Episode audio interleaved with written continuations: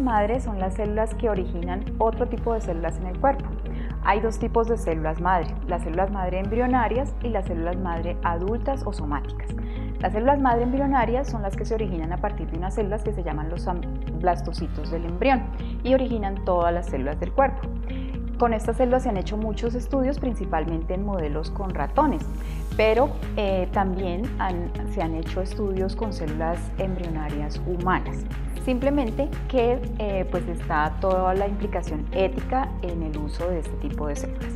Las otras células madre son las células adultas estas células entonces están en diferentes partes de nuestro cuerpo y tienen la capacidad de reproducirse y reemplazar las células que mueren diariamente en un órgano en un tejido o que se pierden por una lesión. Estas células pueden ser cultivadas in vitro. Las células madre eh, adultas entonces se pueden obtener de diferentes tipos de muestras, pueden ser tipo de médula ósea, de células sanguíneas de cordón umbilical o de tejido adiposo. Y luego que se extraen esas células de este tipo de tejidos, entonces se pueden cultivar in vitro en cultivos con condiciones pues controladas de temperatura, de gas carbónico y con medios específicos de cultivo para poder obtener su proliferación. Las células madre entonces tienen en cultivo una forma alargada fibroblastoide en los estudios que se han realizado hay mucho mejor eh, desempeño en los cultivos obtenidos de tejido adiposo porque proliferan más rápidamente y porque su obtención es mucho más fácil a, partir de procedimientos de liposucción o abdominoplastia. Eh, una vez que se tienen las células eh, de esas muestras, entonces se separan en un una técnica de gradiente y se cultivan en unos frascos especiales, como les decía, con unos medios específicos para este tipo de células.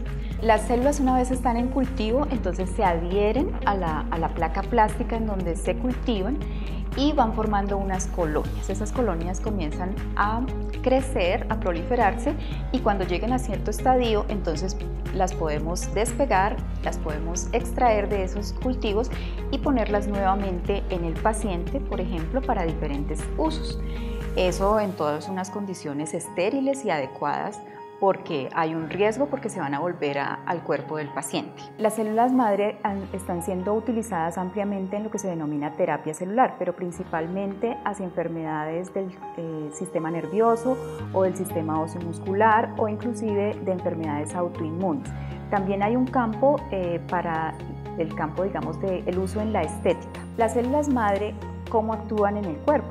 Cuando son implantadas, entonces van a reconocer ciertas señales que están emitiendo los órganos que están enfermos o inflamados y eso les va a ayudar a ubicarse en esos tejidos.